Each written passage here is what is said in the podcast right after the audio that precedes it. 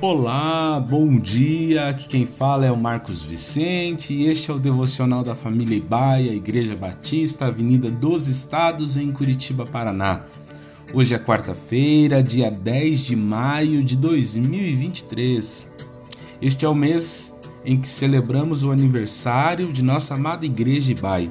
Estamos felizes por tudo que Deus tem feito e ainda vai fazer em nós e através de nós.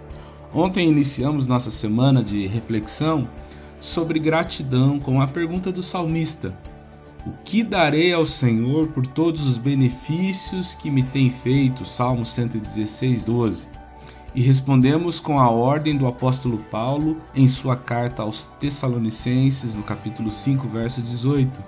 Sejam agradecidos a Deus em todas as ocasiões isso é o que Deus quer de vocês por estarem unidos com Cristo Jesus.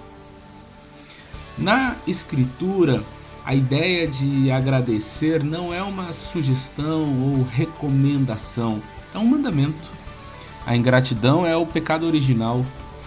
Adão e Eva tinham um milhão de motivos para agradecer.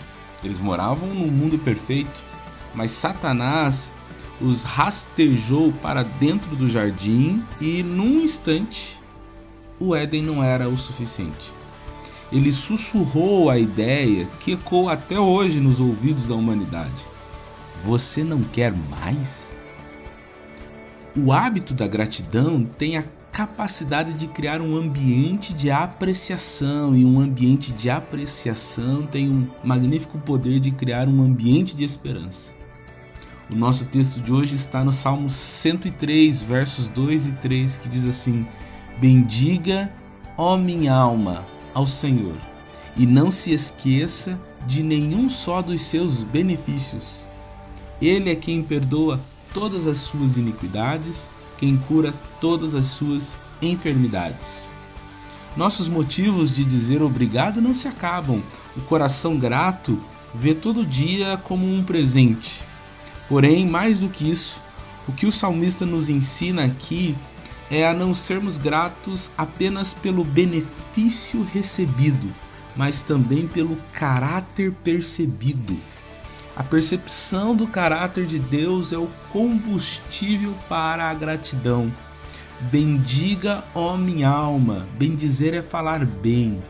O restante do salmo vai exaltar as características de Deus enaltece a justiça de Deus, que é rico em bondade, compassivo, tardio para irar-se, cheio de misericórdia, que tem abundância de perdão e soberania poderosa. O salmista sabe que a gratidão nos leva a olhar para Deus e quando fazemos isso, esquecemos o pavor que tão de perto nos rodeia. Olhar o Deus magnífico incendeia o coração de gratidão de modo que tudo ao nosso redor vira cinzas. Bendize, ó minha alma, é dar ordem para o seu próprio eu agradecer, porque gratidão nos sustenta em tempos difíceis, pois nos leva a refletir sobre o autor das dádivas. Davi, o compositor do salmo, tinha uma lista de motivos para dar ordem à sua alma para louvar a Deus. Que tal montarmos nossa própria lista? Bendize, ó minha alma, ao Senhor e não esqueças de nenhum dos seus benefícios. É Ele quem. Deixo com você para continuar essa lista.